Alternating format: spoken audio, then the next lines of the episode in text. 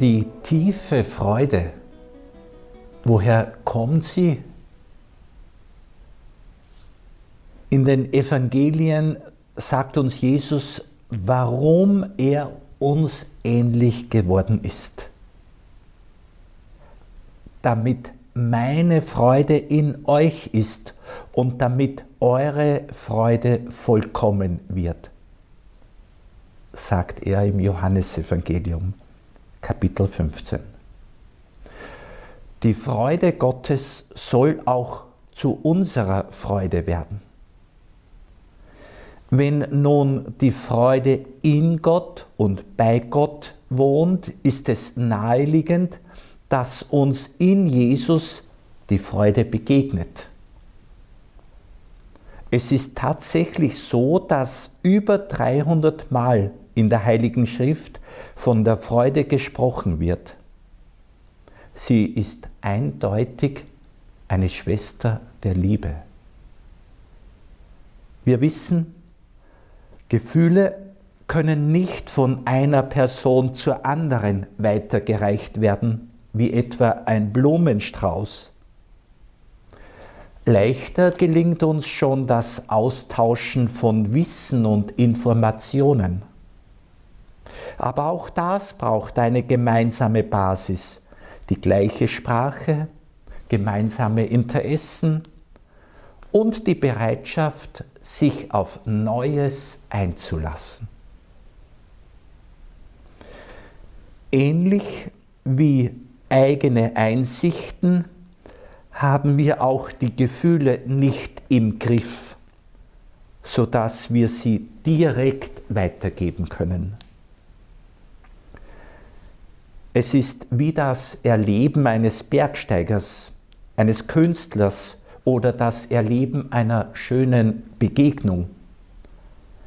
Wir werden tief berührt, können es anderen aber kaum mitteilen. Es bleibt bei einem Andeuten. Wirklich erlebt hat es nur, wer dabei war.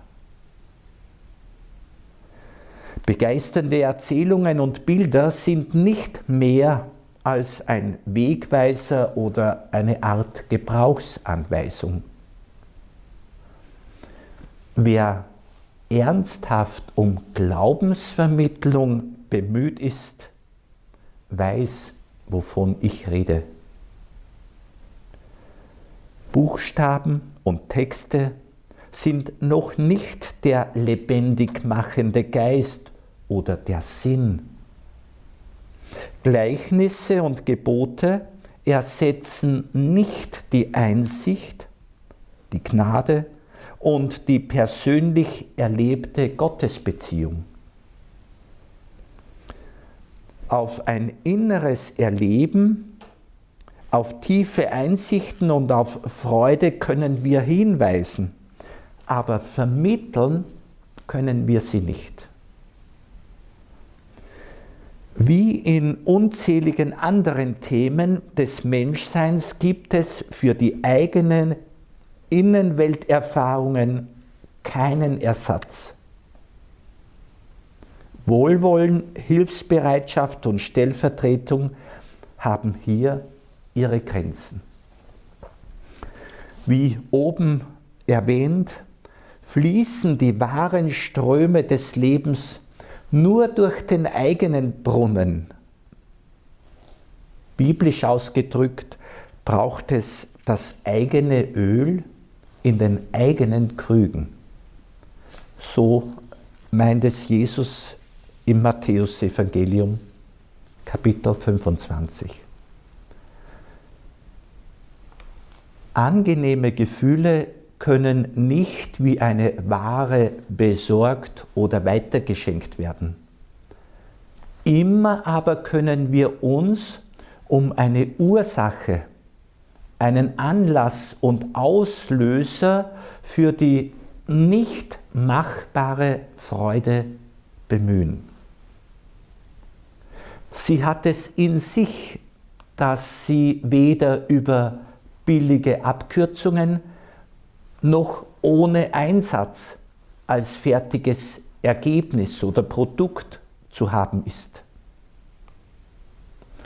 Auch Jesus schenkt uns die Freude nicht als eine in sich gesonderte Gabe. Er gibt uns aber den Anlass unserer Freude, seine Gegenwart. Wir verspüren die Freude, die unsere Seele in der Gemeinschaft mit Gott empfindet. Dazu sagt der Philosoph Ferdinand Ebner, die wahre Freude des Lebens, die sich im tiefsten Leid bewährt, ist die Freude darüber, dass Gott ist und dass der Mensch Gottes Kind ist. So Ferdinand Ebner. Haben wir Mut und Zuversicht. Die Freude, so wird gesagt, hat oft eine lange Geburt. Aus Schmerz und Not erwacht sie und erstarkt sogar unter Tränen. Sie gehört zu den schönsten Früchten der Liebe.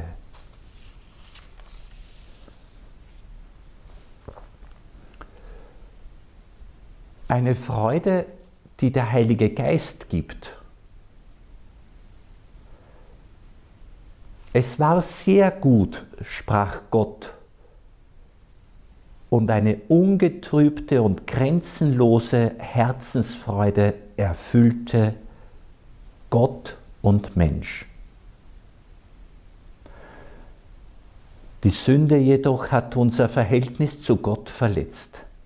Darunter leidet nun auch die gesunde, schöne Freude.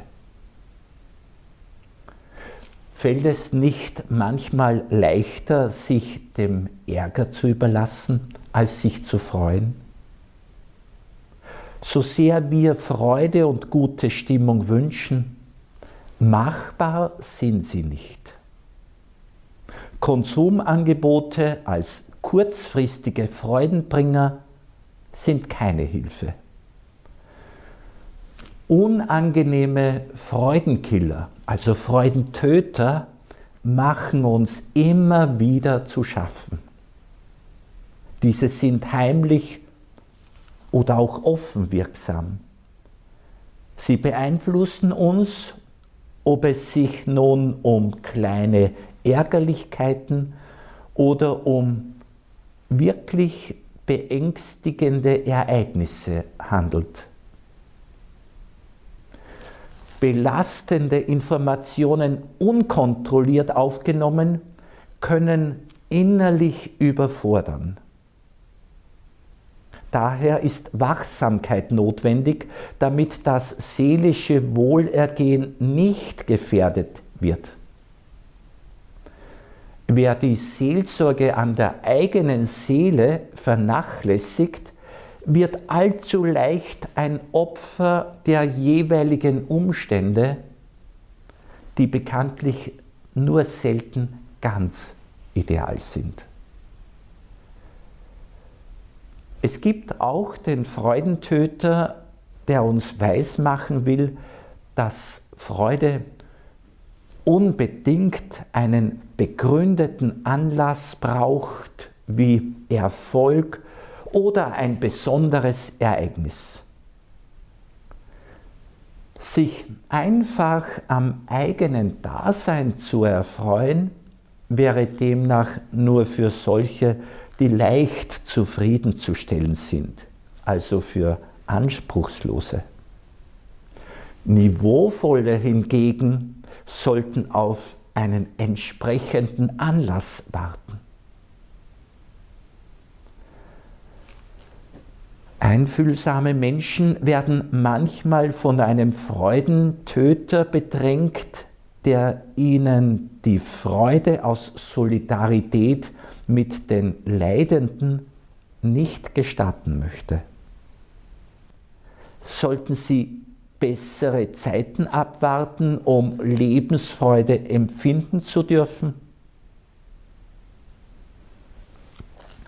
Auf dem Weg der Nachfolge überraschte mich Jesus mit einer tiefen inneren Freude. Ich erlebte und erlebe sie ohne meinen besonderen Zutun. Diese innere Freude bleibt auch dann, wenn ich nicht tüchtig bin. Ich kann sie zunehmend durch einen Paulusbrief besser verstehen. Paulus nämlich schreibt, ihr habt das Wort, das Wort Gottes trotz großer Bedrängnis mit der Freude aufgenommen, die der Heilige Geist gibt.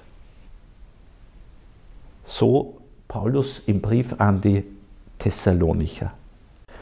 Paulus meint eine Freude, die von Leistungen, Gesundheit oder Umweltbedingungen unabhängig ist. Es ist die Freude, die der Heilige Geist schenkt. Gottes Freude wird unsere Herzensfreude. Der Mystiker Johannes von Kreuz erlebt sich von Gott geliebt und von Gott angesprochen. Und wie Gott Johannes von Kreuz anredet, so spricht er auch zu uns, zu jedem Menschen. Nämlich, Gott sagt, ich bin dein und für dich und ich genieße es, der zu sein, der ich bin, um mich dir zu schenken und dein zu sein. Die Freude der Christen ist gespürtes Leben aus der Gnade wirksam in der Tiefe des Herzens. Niemand vermag uns diese Freude zu nehmen, auch nicht leidvolle Bedrängnisse. Jesu Reich und seine Freude sind nicht von dieser Welt, aber für diese Welt.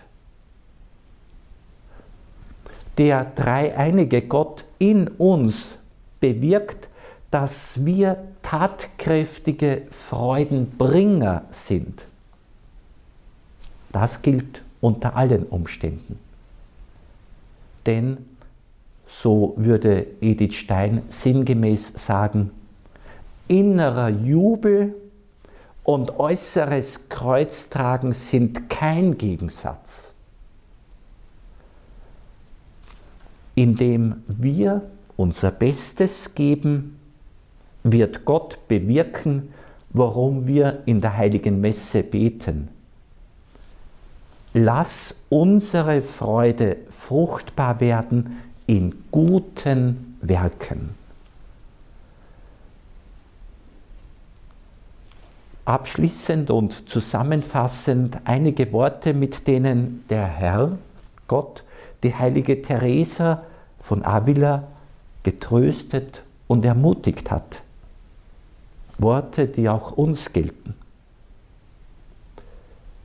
Um mich zu trösten, sagte der Herr mir einmal, und zwar mit großer Liebe, dass ich mich nicht grämen sollte, denn in diesem Leben könnten wir nicht immer in derselben Verfassung sein. Manchmal hätte ich Begeisterung, andere Male wäre ich ohne sie. Manchmal in Unruhe, andere Mal ruhig und mit Versuchungen. Doch solle ich auf ihn hoffen und keine Angst haben.